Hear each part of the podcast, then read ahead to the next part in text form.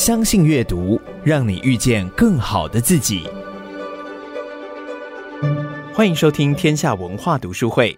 二零二二年跨年夜前夕，天下文化特别举办第三届的知识跨年饗宴，邀请重量级讲者与超过一千名听众分享各领域的精彩内容，邀请你一起重温这六场精彩的演讲。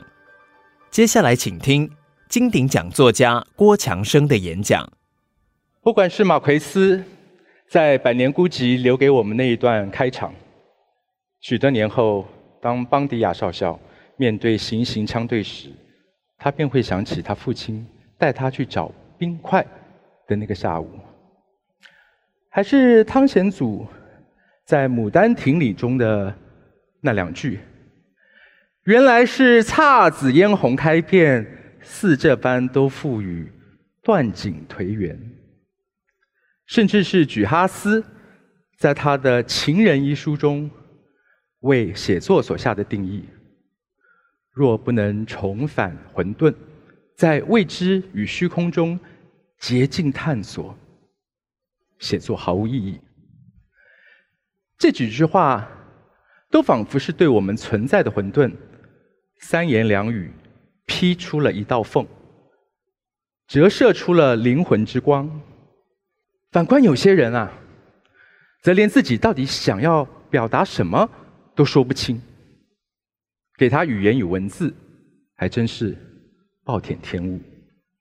文学对我最大的影响，也许就在于懂得了不可以浪费上天的这份礼物。我总努力着想要把脑中的活动用最好的文字形式表达。让我折服的作家，他们创造出的语言文字，都是具有。这种穿梭于抽象与实物间的魔法，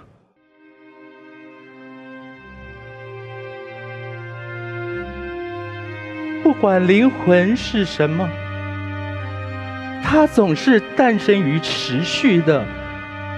我不知道，这样的人并不多。地球上大多数居民都只是为了应付生存而工作。他们工作，因为这是必须的。他们选择了这种或那种职业，并非出于热情。生存环境替他们做出了选择。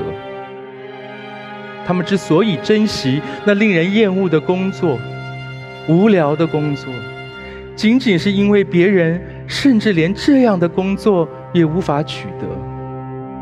这是人类。最残酷的不幸之一。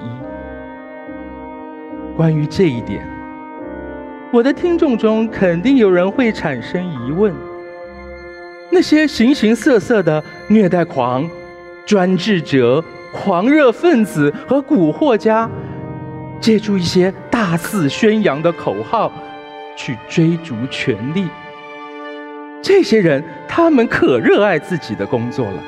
并以赋予创造性的狂热，使命必达。是的，的确是如此。然而，他们总是摆出一副他们知道一切的样子。他们知道的那一点东西，却足够让他们一生有吃有喝。他们并不试图揭示其他的事物，因为这会削弱他们辩论的力道。然而，任何知识如果不能引发新的疑惑，就会迅速枯萎。因此，我才如此重视“我不知道”这句话。话虽然短小。却具有坚实的翅膀。诗人，真正的诗人，也必须不断的说：“我不知道。”没有一块石头，或是石头上的云朵是寻常的；没有一个白昼和白昼之后的夜晚是寻常的。总之。没有一个存在，没有任何人的存在是寻常的。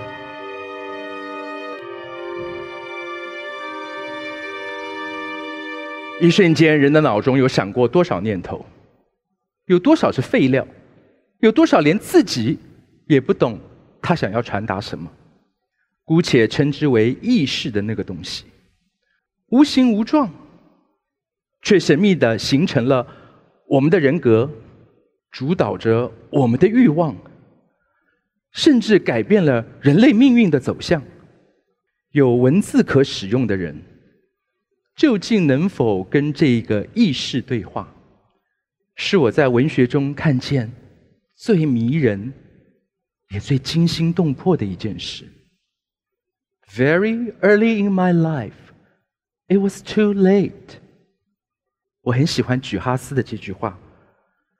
于是，二零一八年出版了散文集时，便用了“来不及美好”这个书名。智慧总是来得太晚，幸福永远是后见之明，永远还在摸索当中。每一次下笔，以为朝生命的核心又靠近了一点，却又经常发现反被带引进入了更难解的逆向歧路。写作终究是一场在虚空与未知中的漂流与煎熬啊！但这就是书写这件事的特别之处，不是吗？二零二一年获得联合报文学大奖，我坐在电脑前，以自己都没有预料到的速度记下了我当时的心情。得奖消息传来，正逢全岛疫苗荒下的乱象丛生，虽然惊喜，但很难真正的欢欣。原来。对疫亡的数字，我们是会渐渐感到麻痹的。原来，在恐惧之下，疼痛是发不出声音的。最后，我们都只能把自己关在家里。然而，这种闭关对我而言，行之有年了。没有脸书，没有 IG，不按赞也不贴文。工作与照顾父亲之外。就是与自己的相处。我在二零一零年重拾了小说，距离上一本间隔了十三年。之后有时散文，有时小说，下笔时都如忍受着针刺般，听见生命的伤口在发出叹息。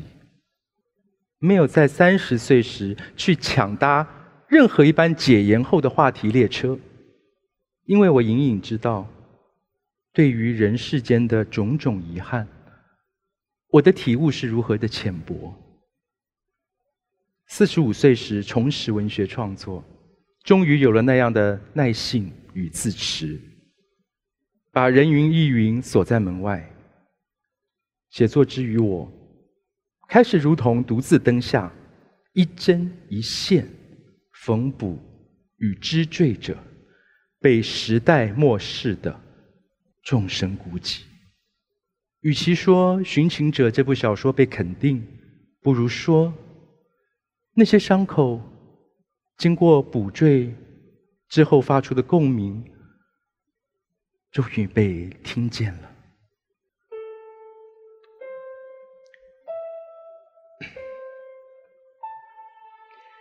一个人在安静的房间里写作。尝试着连接到另一个人，在另一个安静或者不是那么安静的房间里阅读。故事可以娱乐，有时可以教导，或是陈述一个主张。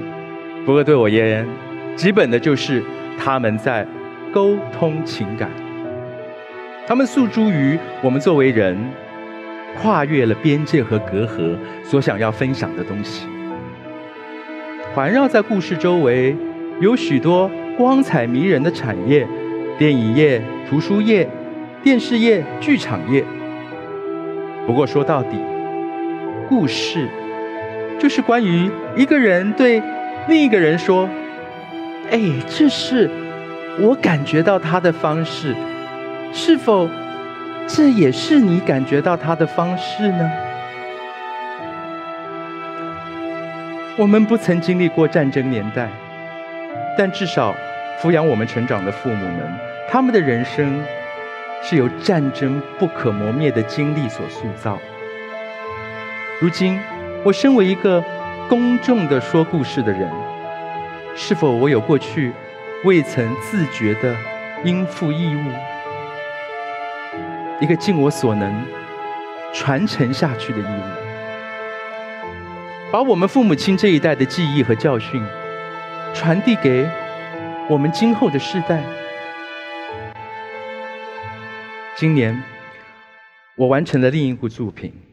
用青春换一场相逢，总是尝试着用文字去补缀着这些缺憾的我。这次将叙述的口吻改成了他，而非之前散文书写时的我。便是由于从笔下很快感知到，此番的追寻充满了不确定与未可知。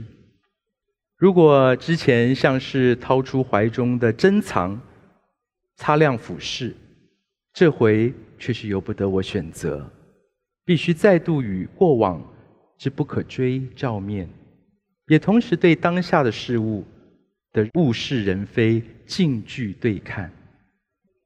回忆二字成为了动词，从不是眼光定格在某个画面。或是从架上抽取了某份存档这么简单。此刻的心与过往当年的情，因回忆产生的激荡。我无法不对自己残忍提问：后来的你，有没有成为自己想成为的那个人？我的作品。授奖词说：“唤起了对最不可捉摸的人类命运的记忆。”其实，这样的赞誉不单是对我的作品，还有很多其他写作的作家也是如此。这是一种特别的记忆，试图从往昔捕捉一些隐匿的、未知的。几乎在地球上没有留下痕迹的零零碎碎。如今，我感觉到记忆远不如它本身那么确定，始终处于遗忘和被遗忘的持续斗争中。一大堆被遗忘了的东西掩盖了一切，也就是说。我们仅仅能拾起历史的碎片、断裂的痕迹，以及稍纵即逝的，且几乎无法理解的人类命运。但这就是小说家的使命，在面对被遗忘的巨大空白，让褪去的言语重现，宛如。漂浮在海面上，消失的冰山。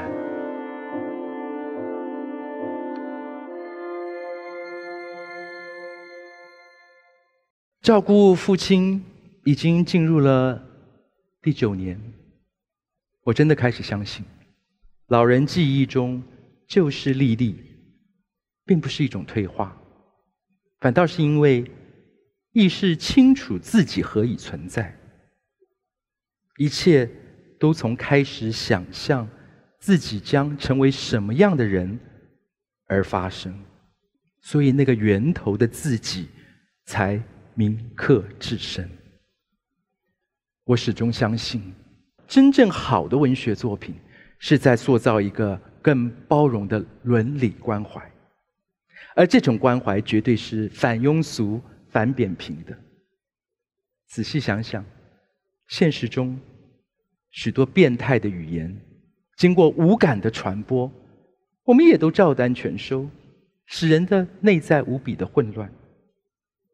虽然我们每个人都处于混沌的状态，但是因为我们有文字，我们愿意相信自己可以形塑更能沟通、传承、分享、感动的模式。